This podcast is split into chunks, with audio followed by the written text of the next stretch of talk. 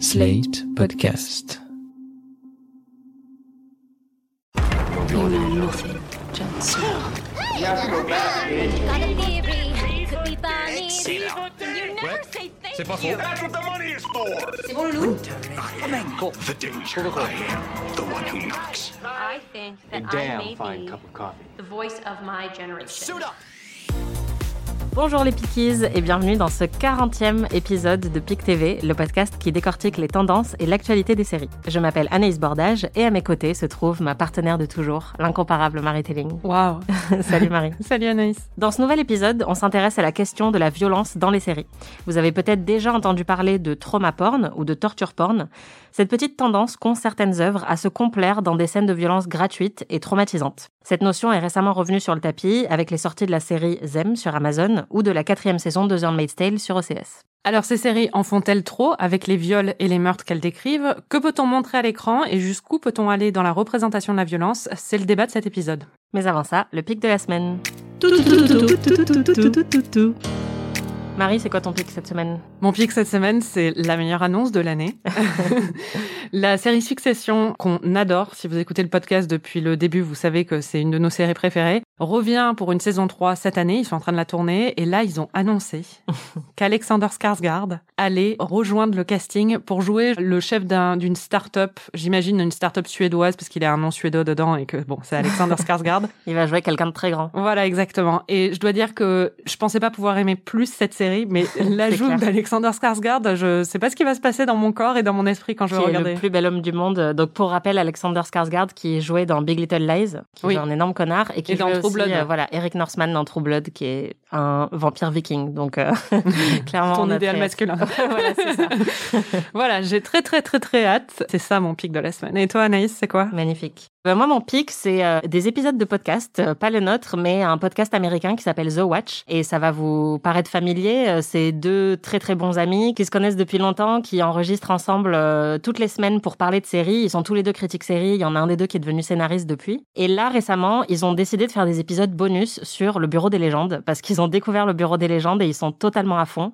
Et c'est hyper drôle d'écouter ça déjà parce que ils prononcent tout avec un accent français euh, absolument atroce et ça me fait beaucoup rire. Et puis euh, c'est marrant à la fois de voir des Américains qui accordent euh, bah, beaucoup d'importance et, et d'intérêt à une série française. C'est pas tous les jours. Et c'est aussi très marrant de voir leur réaction par rapport à juste au, au microcosme euh, de la DGSE euh, en France et ils sont hyper euh, choqués par euh, la cafétéria par exemple. Ils trouvent ça ouf que des employés prennent une heure pour manger un steak frites sur leur pause déj. Donc vraiment, il y a plein d'observations très très drôles et en même temps, moi, ça m'a permis de me replonger un peu dans la série que j'ai beaucoup admirée au fil des années et de la voir à travers le regard de deux Américains qui découvrent ça. Donc euh, voilà, je recommande The Watch et en particulier les épisodes bonus sur le Bureau des légendes. C'est absolument délicieux. Bon, cette semaine, on parle d'un sujet beaucoup moins fun. on va parler de trauma porn. Alors, comme je le disais un peu dans l'intro, le trauma porn, il faut expliquer ce que c'est. C'est un terme qu'on utilise pour décrire certaines œuvres et certaines scènes dans ces œuvres qui se complaisent dans une violence gratuite, très dérangeante, et notamment une violence envers des personnes minorisées et des personnes qui sont déjà euh, victimes de violences systémiques euh, dans la vie de tous les jours. Donc, euh, ça va être souvent des violences contre les femmes ou contre des personnes racisées. Et il y a deux séries qui créent débat actuellement par rapport à ça. La première, c'est The Handmaid's Tale, dont on a déjà parlé un petit peu euh, dans le podcast. Vous savez que on aime de moins en moins cette série qui est adaptée donc euh, du roman de Margaret Atwood et qui parle de violences contre les femmes en grande partie. Oui, c'est une dystopie de Handmaid's Tale qui se situe en fait dans une Amérique parallèle de la nôtre, qui s'appelle Gilead, où une minorité religieuse a pris le pouvoir parce que les femmes ne pouvaient plus enfanter, donc il y a eu une grosse crise de stérilité. Et une minorité religieuse a pris le pouvoir en instaurant une dictature où les femmes sont exploitées pour leurs valeurs reproductives, c'est-à-dire que celles qui peuvent encore enfanter sont réduites en esclavage sexuel et sont des servantes écarlates qui sont mises à disposition d'hommes très riches, tandis que les autres vont travailler dans des camps ou des choses comme ça. Et l'héroïne June, qui est jouée par Elizabeth Moss, qu'on connaît aussi de Mad Men et de The West Wing, elle joue une servante écarlate justement. Et donc la première saison suit fidèlement le livre, qui moi personnellement est un de mes livres préférés. Donc euh, Ouais. la première saison m'avait bien plu, même si j'avais déjà quelques petites critiques. When they slaughtered Congress, we didn't wake up. When they blamed terrorists and suspended the Constitution, we didn't wake up then either. Now I'm awake. My name is Offred. I had another name. You girls will serve the leaders and their barren wives. You will bear children for them. We only wanted to make the world better. Better? Better never means better for everyone. Et à partir de la deuxième saison, en fait, ils sont partis un peu en freestyle parce qu'il n'y avait pas de base littéraire pour la série. Et bah, June devient une espèce d'icône de résistance qui en même temps se fait torturer à tout, tous les épisodes. Mais du coup, ils ont poursuivi l'histoire dans Gilead, une histoire donc euh, de trauma et de résistance aussi un peu. Ouais, et c'est ça qui est assez euh, frappant avec la série, c'est que c'est une série qui veut dénoncer les violences sexistes et c'était aussi très clairement l'objectif du livre, puisque tout ce qui se passe dans la série et dans le livre euh, est documenté, c'est-à-dire que c'est des choses qui sont produites dans certains régimes, à travers les âges, euh, dans notre monde à nous. Mais sauf que là, c'est un peu un condensé et donc c'est d'autant plus choquant. Oui, c'est le best-of. Voilà, c'est ça, c'est un peu le best-of des violences misogynes de l'histoire du monde. Il y a un rituel, en fait, tous les mois, il me semble, où bah, Oui. quand la femme, la Ovule. servante écarlate, voilà, ovule, elle est violée en fait dans un rituel euh, par son maître. Et donc en Alors qu'elle est tenue par la femme de Voilà. son maître aussi. Enfin, donc c'est assez violent à regarder. Et au début, dans la première saison, la série a voulu montrer ça pour montrer à quel point c'était horrible. Et donc il y avait une volonté de choquer, mais qui pour moi n'était pas trop dans l'exploitation non plus, en tout cas au début. Mais c'était quand même très graphique. Et ensuite, au fil des épisodes et au fil des saisons, ben on voit tout le temps beaucoup de viols. Ça devient de plus en plus euh, cruel. On voit pas que des viols, on voit des mutilations, on voit plein de femmes qui se font exécuter.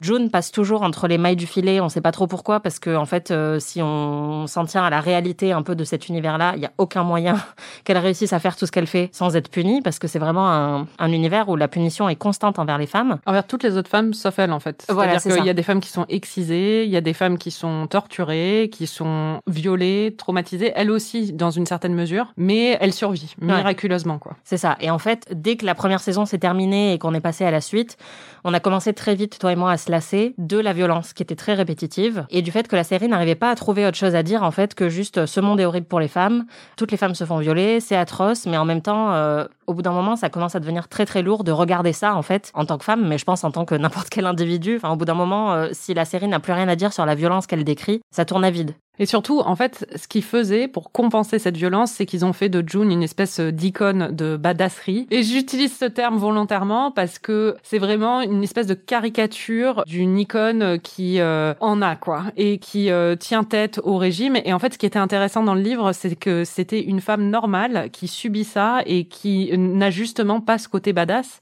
Et là, pour compenser la violence, ils ont fait ça, mais c'est très creux et c'est très vide de sens. Et du coup, on a vraiment juste cette violence qui reste, comme tu dis. Quand on regarde les critiques de la dernière saison en date, qui vient de sortir sur OCS, il y a quatre épisodes euh, disponibles euh, actuellement, beaucoup de gens disent que justement euh, la série commence à s'éloigner un peu de ce voyeurisme creux qu'on avait dans les saisons précédentes et qu'il y a un peu un retour en forme de la série qui aurait entendu les critiques, etc. Est-ce que toi, c'est une impression que tu as eue en regardant les premiers épisodes?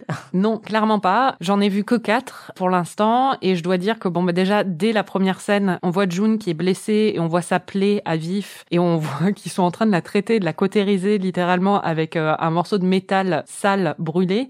Ensuite, dans les trois premiers épisodes quand même, on va la voir être torturée, on va avoir des meurtres de femmes directement à l'écran, Mm. on va avoir des récits de petites filles de 14 ans qui racontent comment elles ont été violées par plusieurs hommes. What did he do to you?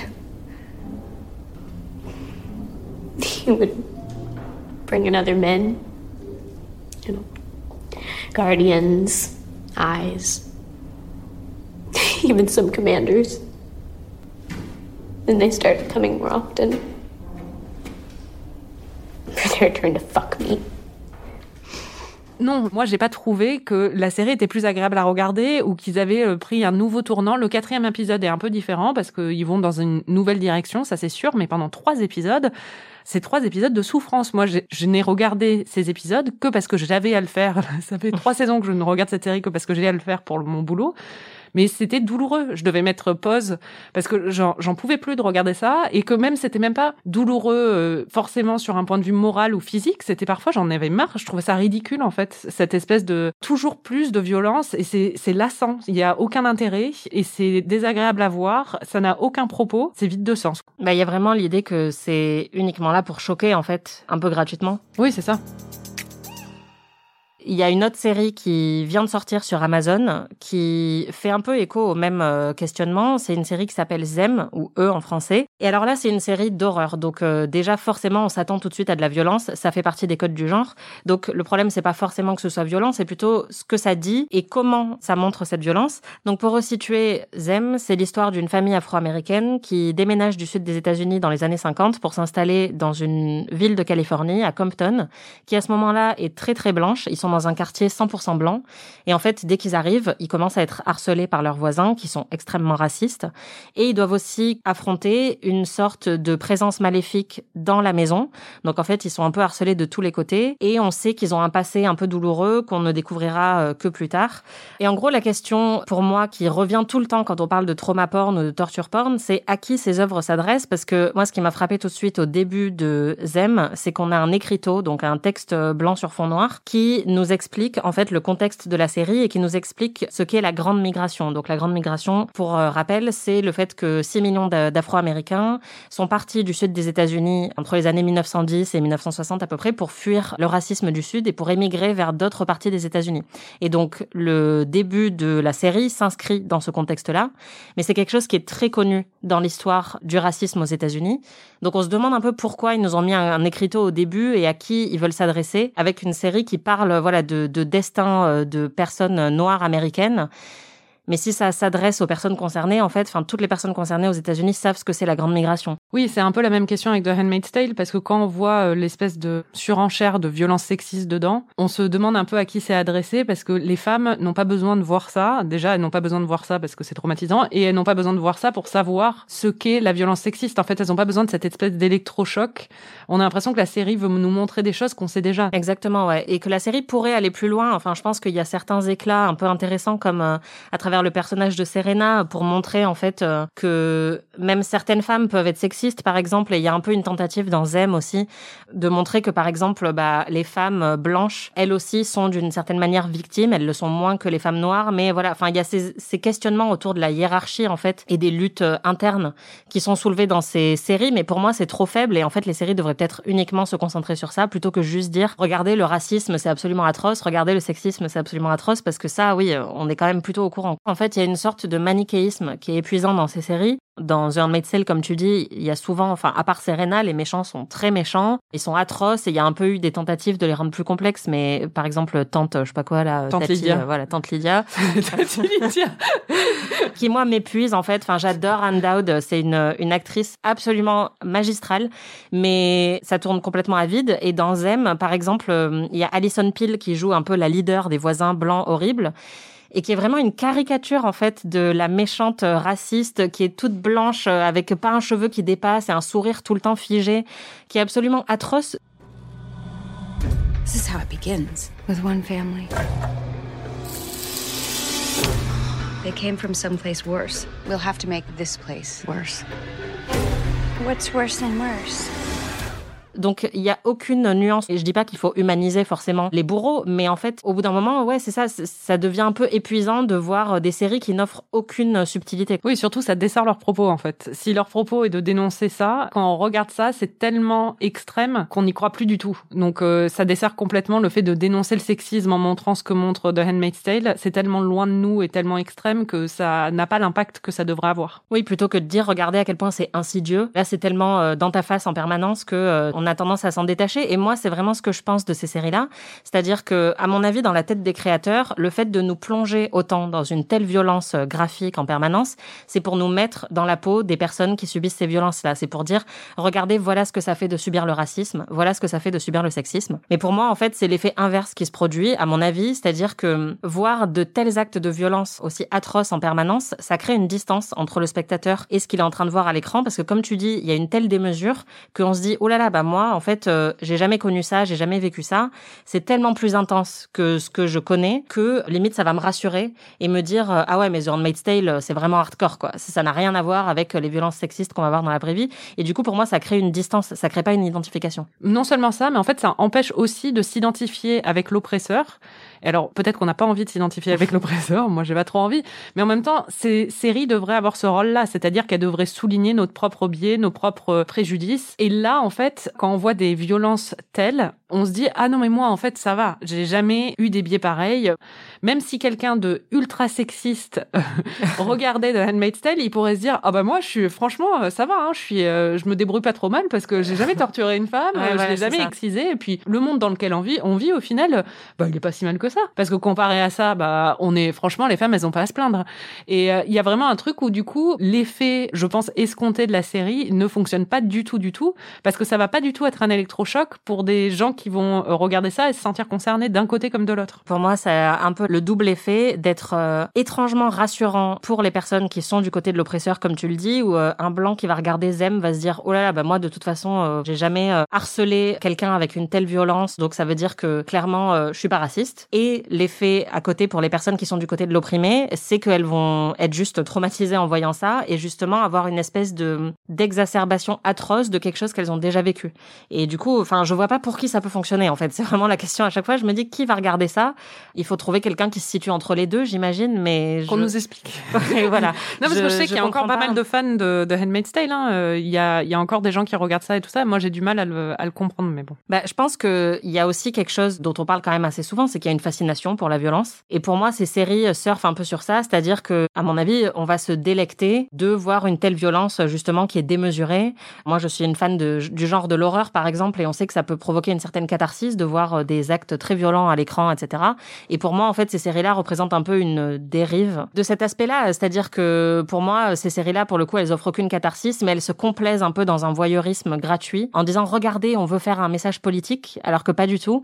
Et en ce qui concerne Zem, pour moi, il y a clairement l'influence de Get Out, qui était Ouais. euh, un énorme succès, le film de Jordan Peele, et qui, pour le coup, était un film d'horreur avec un message politique et qui mêlait vraiment bien les deux. Et depuis, en fait, on assiste à la naissance de plein de sous-Get Out qui essayent de recréer un peu la magie qui avait été créée par ce film-là et qui essayent de mêler horreur, violence et message politique. Sauf que si on n'a pas la subtilité pour le faire et si on n'a pas l'intelligence et la nuance pour le faire, bah ça donne juste pour moi du torture porn. Et c'est un peu le même, la même chose pour The Handmaid's Tale, c'est-à-dire que je pense qu'au final, beaucoup de femmes le regardent parce qu'il y a le côté euh, un peu voyeuriste de la violence qui va avec son lot de fascination. Mais je pense aussi qu'il y a justement le message pseudo-féministe de la série qui plaît parce que c'est un message qui est facile à apprendre. Il n'y a pas de nuance, donc euh, c'est facile de pas questionner ce féminisme-là. Et c'est surtout facile de... Il ne met personne mal à l'aise, ce féminisme-là, parce qu'il est en réaction à un truc tellement extrême Ouais. que personne va le questionner, en fait. C'est un peu comme quand euh, un mec français te dit mais de quoi tu te plains? Regarde les femmes en Afghanistan. C'est un peu pareil avec The Handmaid's Tale où c'est très facile d'adhérer à cette espèce de vision du féminisme parce qu'elle est rattachée à un environnement où le féminisme est une évidence. Sinon on est du côté des méchants. Et je pense que du coup, c'est aussi facile de dire, euh, bah, moi, en fait, j'ai fait mes devoirs pour euh, comprendre un peu plus euh, comment déconstruire certains clichés sexistes parce que j'ai regardé The Handmaid's Tale. Et c'est un peu comme, euh, je sais pas, se féliciter parce que le gobelet de McDo est en carton, quoi. C'est-à-dire qu'on se dit, c'est bon, j'ai fait mon travail pour la planète. Là, c'est un peu pareil. C'est-à-dire qu'au lieu d'essayer de déconstruire un petit peu, d'essayer de réfléchir à comment ces questions-là qu'on voit dans The Handmaid's Tale sont aussi très présentes dans notre société à nous, c'est juste se dire, bah, c'est bon, moi, je connais hein, le sexisme, je regarde The Handmaid's Tale, donc euh, c'est bon, j'ai compris, quoi. Mhm. Et pareil avec Zem et le racisme. Il y a en fait euh, souvent dans ces séries-là une idée de revanche à un moment qui va essayer de faire passer la pilule sur toute la violence qu'on a subie. Parce que tel personnage a été euh, totalement euh, torturé pendant des épisodes et des épisodes, mais en même temps ça va, parce qu'à un moment, euh, tel personnage va se venger de manière tout aussi violente parfois. Il y a une réflexion à avoir autour de la vengeance et tout ça, mais The Handmaid's Tale ne l'a pas du tout. C'est-à-dire que là, par exemple, dans la dernière saison, à un moment, bah, la petite fille qui s'est faite violer par plusieurs hommes se venge d'un des hommes en le tuant. June lui donne le couteau et à aucun moment on ne questionne l'impact émotionnel que ça peut avoir sur cette petite fille de tuer quelqu'un, de prendre la vie, même si c'est une vengeance. Ça n'est pas du tout interrogé. Et du coup, la série, elle est dans un espèce de truc très très simpliste de ah bah il t'est arrivé ça, bah alors tue-le, ça ira mieux. Ouais, et c'est même pire, c'est-à-dire que il y a un truc très dérangeant où là, bon, je pense que la série veut que ce soit dérangeant, mais en fait, June apparaît même comme une mentor pour la petite fille, une figure maternelle, en lui disant vas-y, tue-le quoi. Et ça, ça a quelque chose de totalement euh, dérangeant, mais en même temps, pour moi, ça n'équilibre pas le fait qu'on s'est tapé trois saisons et demie de violence atroce envers ce personnage-là. C'est quelque chose qu'on avait vu aussi dans Hunters, une série dont on avait un petit peu parlé à l'époque, qui est sortie sur Amazon Prime et qui pour le coup se focalise sur des chasseurs de nazis, mais pas des chasseurs de nazis euh, tels qu'on les a connus Oui, dans la pas vie. Serge et Klarsfeld. Hein, c'est- Voilà, là, en fait, c'est des vrais chasseurs, c'est-à-dire que non seulement ils recherchent euh, des nazis, mais en plus, ils les, ils les tuent, en fait, et ils exercent une vengeance parfois très violente. Tu sais quelle est la meilleure vengeance? La vengeance. Ta grand-mère voulait te protéger De quoi? Des nazis, Jonas. De ces fichus nazis. Le mal s'est installé chez nous. Chez nos voisins. Ils ne nous voient pas. On peut faire ce qu'on veut en Amérique. Alors ta grand-mère et moi avons fondé les chasseurs. Vous avez réuni des chasseurs de nazis. Nous rendons la justice au nom de Kim. Tu en dis quoi? Je suis partant. Et là, encore une fois, on rentre un peu dans ce que tu disais, la badasserie, un peu vide de sens, qui pour moi, en tout cas, n'avait pas du tout fonctionné dans cette série. Cette série, elle avait des très très gros problèmes, c'est-à-dire que bon, ils essayaient justement d'avoir cette espèce d'idée de vengeance. C'est un peu comme Inglorious Bastards de Tarantino, qui a cette idée-là aussi, c'est-à-dire de redonner le pouvoir à bah, Shoshana. euh, C'est elle qui va mettre fin à la guerre et qui va tuer les nazis. Là, on a l'idée de euh, de juifs qui euh, décident de se venger euh, des années plus tard et qui ont une espèce de groupe hyper badass dans les années 70 où ils poursuivent des nazis. Le problème, c'est que bon, déjà, c'est pas comme ça que ça s'est passé, mais euh, bon, ça c'est pas un problème. On peut faire des uchronies, on peut faire euh, des dystopies, on peut analyser plein de trucs, mais ils le font de façon pas du tout subtile et pas très intelligente. Et en plus, la série du coup se permet des espèces de scènes de flashback dans les camps qui sont d'une violence inouïe et qui surtout inventent des nouveaux traumas et des nouvelles tortures qui n'ont pas du tout été documentées historiquement, qui sont complètement inventées par euh, les créateurs de la série. Notamment le fait de placer des êtres humains sur un échiquier. euh, Oui, à vivant, grande, ah oui, un, voilà. un échiquier vivant où en fait c'est des déportés qui jouent le jeu de l'échec et qui doivent s'entretuer sous les ordres d'un- autre déporté qui était un génie des échecs qui est forcé de le faire par un nazi. Pourquoi on a besoin d'inventer un jeu sadique comme ça? Comme si la Shoah n'avait pas suffi, en fait. non, mais c'est ça, c'est-à-dire qu'on doit en rajouter et puis ça participe. Le problème, c'est que ça a des vrais impacts sur le travail de mémoire, c'est-à-dire que quand la représentation de la Shoah est rattachée à des scènes comme ça qui ne sont pas réelles, c'est un problème parce que ça va faciliter le négationnisme, ça va faciliter la méconnaissance de ce qui s'est passé et en plus, c'est un manque de respect total pour la mémoire des victimes. Et en fait, on a plein de scènes comme ça qui sont un peu pop culturisées en plus parce qu'elles sont filmées avec des références à d'autres films sur la Shoah et tout ça, qui ponctuent la série et qui sont censés donc euh, établir des grands méchants pour la série, comme si on avait besoin de rajouter des grands méchants à l'histoire de la Shoah, quoi. Et en fait, clair. après, on a la satisfaction, soi-disant, de voir les chasseurs de nazis les tuer pour prendre leur vengeance. Sauf qu'il y a aucune satisfaction là-dedans et que c'est complètement vide de sens et que du coup, on se retrouve avec un divertissement franchement trash qui, pour moi, est insultant carrément à la mémoire des victimes et qui n'apporte rien sur le sujet qu'il essaie de traiter, quoi. la question de la pop culturisation en fait de ces moments-là, de moments de violence qui se sont produits dans notre histoire. Pour moi, c'est le côté le plus insupportable et, et la mode la plus dérangeante de ces dernières années. On a pareil avec The Handmaid's Tale où il y a une utilisation de la pop culture qui se veut ironique en fait, où on avec les utilise chansons tout le temps, tout le temps. voilà. Oh là là. On utilise des chansons pop pour illustrer des moments choquants ou des moments de revanche, pour créer encore une fois une sorte de distanciation, c'est-à-dire qu'on n'est plus dans le, la douleur du moment, on nous sort de l'instant en nous passant une musique des années 80. Ou à enfin, Radiohead, quoi. Enfin, en plus, c'est d'une originalité. Enfin,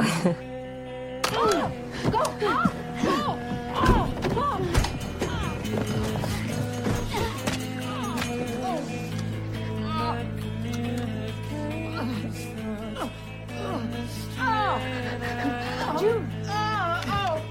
No! June! We can beat the train, dummy! June! Don't do it.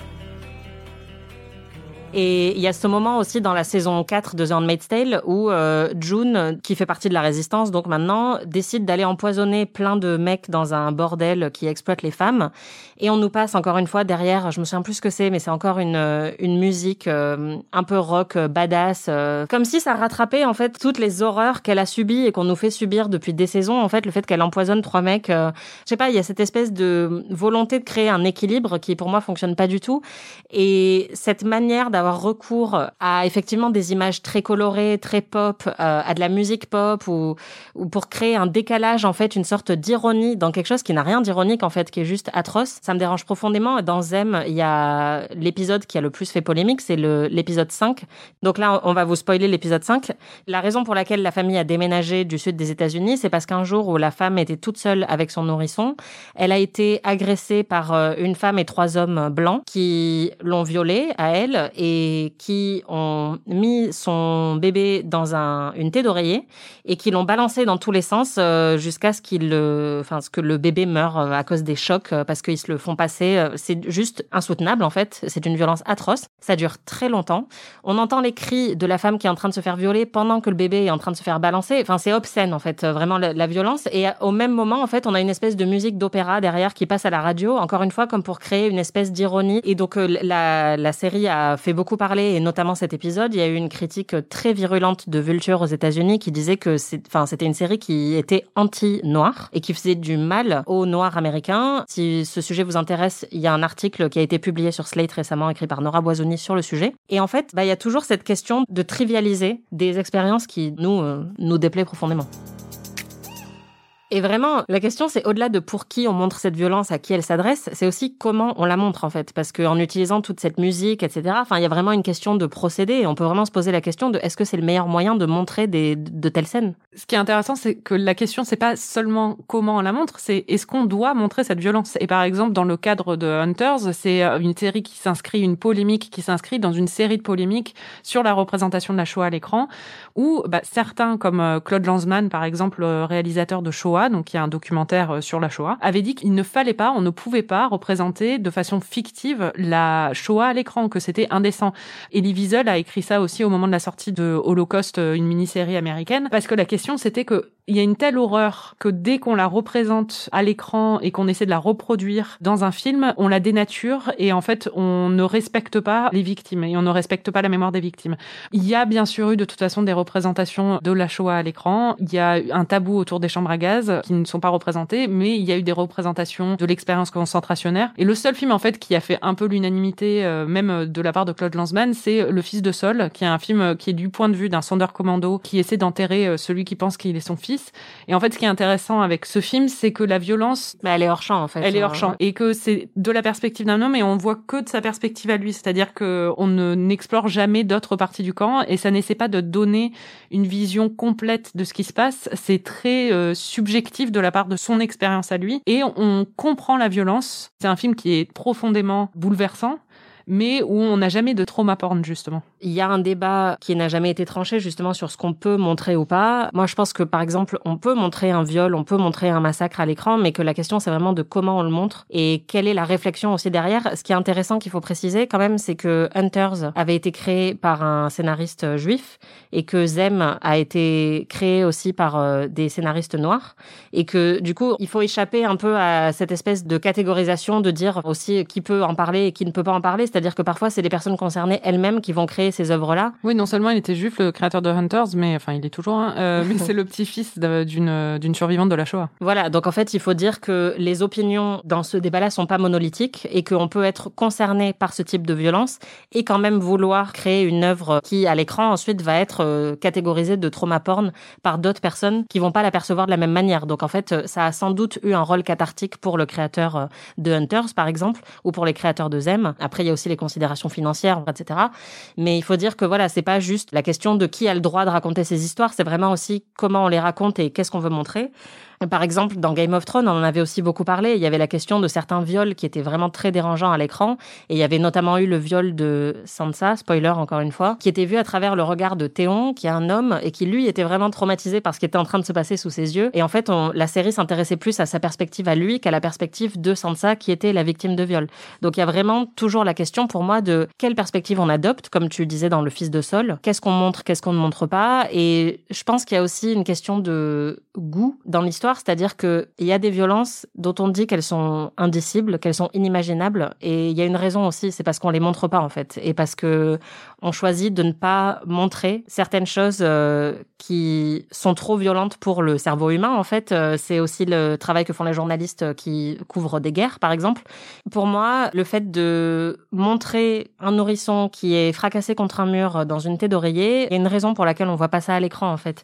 Et il y avait la question qui s'était posée aussi à l'époque de la mort d'un personnage dans The Walking Dead qui a été massacré de manière absolument atroce et très graphique où on voit son crâne être écrabouillé à répétition par une batte de baseball avec des fils de fer autour on voit son œil qui sort de son orbite, etc. Et en fait, il y avait même un acteur de la série qui après avait dit qu'il regrettait que cette scène ait été tournée comme ça, parce que en fait, une fois qu'on a montré ça, on peut plus revenir en arrière. C'est-à-dire que dans la pop culture, maintenant, on a la représentation de à quoi ça ressemble, une tête qui se fait éclater en fait dans tous les sens pendant des, des minutes et des minutes. Et pour moi, je pense qu'il y a certains tabous qui devraient rester tabous en fait. Il y a certaines violences qui devraient rester indicibles, qui devraient rester inimaginables.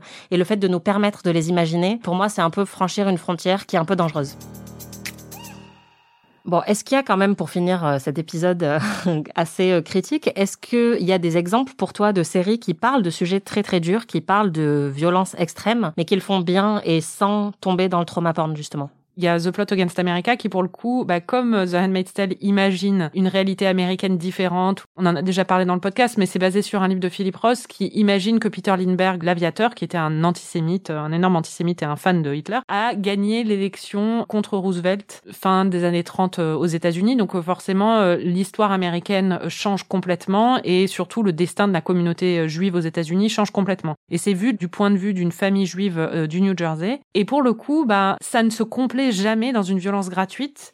Et pourtant, on sent cette espèce de pression monter sur la famille, on sent le changement d'atmosphère, on sent toute l'oppression qu'ils vivent, on sent tout le danger et il y a des moments bouleversants et qui sont violents, mais qui ne sont pas du trauma porn, mais où on ressent justement toute la violence que subit cette communauté sans jamais qu'on nous inflige quelque chose de gratuit ou quelque chose de graphique qui est vide de sens. Et euh, franchement, cette série, elle fonctionne très bien justement pour euh, bah, faire passer un message sur l'Amérique et même sur l'Amérique d'aujourd'hui sans justement se complaire dans un espèce de truc un peu euh, bah, trash et complètement gratuit. Ouais, je suis complètement d'accord. Moi, j'en citerai deux, je pense, sur les violences sexistes et sur le viol. Déjà, il y a Sharp Objects, dont on avait déjà parlé ici, qui est une série réalisée par Jean-Marc Palais, qui parle de bah, du meurtre de deux jeunes filles dans le sud des États-Unis. Donc, au début, on s'attend à ce que ce soit encore un énième cliché sur des, des jeunes filles qui ont été tuées avec une sorte d'objectification des cadavres, etc. Et en fait, très vite, ça se montre plus malin que ça. Pour moi, c'est vraiment une série qui renverse les clichés sur les violences sexistes et qui parle de sujets quand même très très durs et qui montre certaines images graphiques sans que ce soit gratuit ou que ce soit traumatisant. Je trouve que c'est très réussi, on vous la conseille, c'est sur OCS. Et il y en a une autre dont on a aussi beaucoup parlé ces derniers temps, c'est I May Destroy You, qui parle de viol, qui a des scènes très graphiques aussi euh, dans la série, qui ont été euh, filmées à l'aide aussi d'une coordinatrice d'intimité qui a veillé à ce que euh, les acteurs aussi se sentent bien pendant le tournage, etc. Et pour moi, c'est l'exemple d'une série qui peut montrer vraiment des viols de manière assez choquante et qui peut avoir un propos très dur sans que ça se complaise jamais dans une violence gratuite, sans que ce soit du trauma porn et qui propose une vraie réflexion derrière, c'est-à-dire que la violence, elle a un sens dans la manière dont elle est montrée. Elle est là pour nous réveiller, elle est là pour nous choquer, elle est là pour nous faire euh, réagir et réfléchir. Et elle n'exploite jamais les victimes en fait. Exactement. Donc voilà, on vous conseille vraiment ces trois séries euh, qui, pour le coup, font un travail assez phénoménal sur euh, bah, le fait de montrer quelque chose qui peut être très dur, très violent, mais de manière beaucoup plus subtile et beaucoup plus intelligente. C'était PIC TV. Merci Marie. Merci Anaïs. Et merci à vous, chers Pickies, d'être toujours plus nombreux et nombreuses à nous écouter. On a du mal à croire qu'on en est déjà au 40e épisode, mais c'est vraiment grâce à vous, donc merci. Vous pouvez retrouver tous les épisodes de PIC TV sur slate.fr ou sur votre appli de podcast préféré. On se retrouve dans 15 jours avec un nouvel épisode. En attendant, si vous avez aimé ce podcast, n'hésitez pas à nous mettre 5 étoiles et un petit commentaire, ça nous fera vraiment très plaisir, on les lit tous. Salut C'est vrai qu'on les lit tous.